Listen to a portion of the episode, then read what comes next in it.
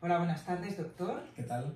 Muy bien. La semana pasada introdujimos el tema de la inmunoterapia y me gustaría continuar hablando de este tema. Nos quedamos hablando de la inflamación sistémica.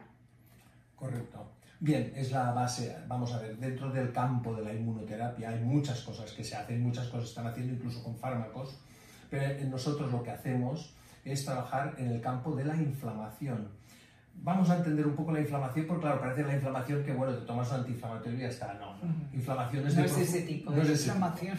Eso es un tipo de inflamación aguda, etcétera, pero no, estamos hablando de la inflamación sistémica. Inflamación sistémica que es una, una respuesta del organismo ante enfermedades crónicas o problemas de larga duración. Cuando una enfermedad se ha cronificado, el sistema intentando resolverlo va generando toda una serie de efectos que acaban desembocando en un incentivo al sistema inmunitario para que resuelva el problema y como no lo consigue, es como un feedback, se vuelve a reiniciar, vuelve a reiniciar y no consigue y con eso va creando este, este caldo que acaba desembocando en una inflamación sistémica. Entonces son personas que están muy cansadas, siempre fatigadas, que no tienen ganas, que todo les está, todo les duele.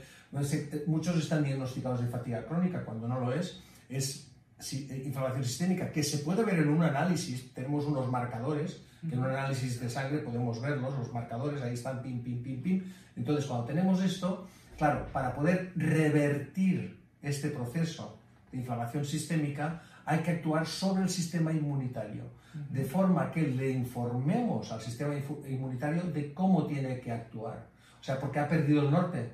El sistema inmunitario intenta compensar la inflamación sistémica, no lo consigue y pierde el norte, entonces se vuelve loco y entonces se perpetúa. Y estos son casos, son, son enfermos o pacientes que llevan 20 años, 15, mucho tiempo de evolución, de hace mucho tiempo. Eh, muchas patologías diferentes. Sí, bueno, se han diagnosticado muchas veces que no les encuentran exactamente qué tienen. Bueno, eh, tienen, aparecen múltiples manifestaciones, todas del mismo origen, que es la inflamación sistémica, y sobre todo la base es sobre todo dolor, Ah, mm, cansancio, ah, mm, fatiga generalizada, eh, imposibilidad de, llevar una vida normal.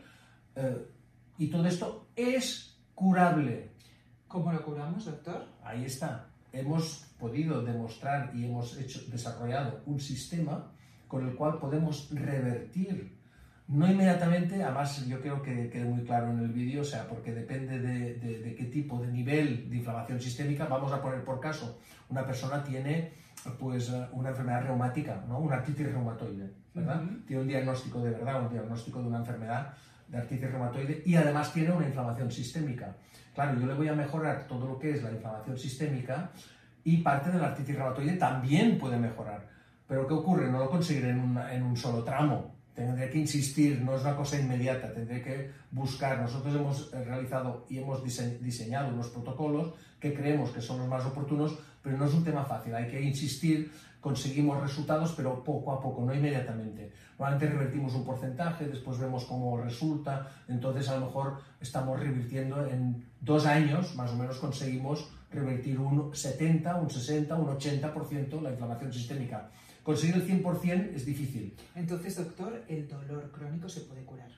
Se puede curar, porque si el dolor crónico está basado en un concepto, o sea, viene por un cuadro de inflamación sistémica, podemos revertirlo. Y al revertir este proceso, la persona se cura. ¿Cuántas sesiones de inmunoterapia?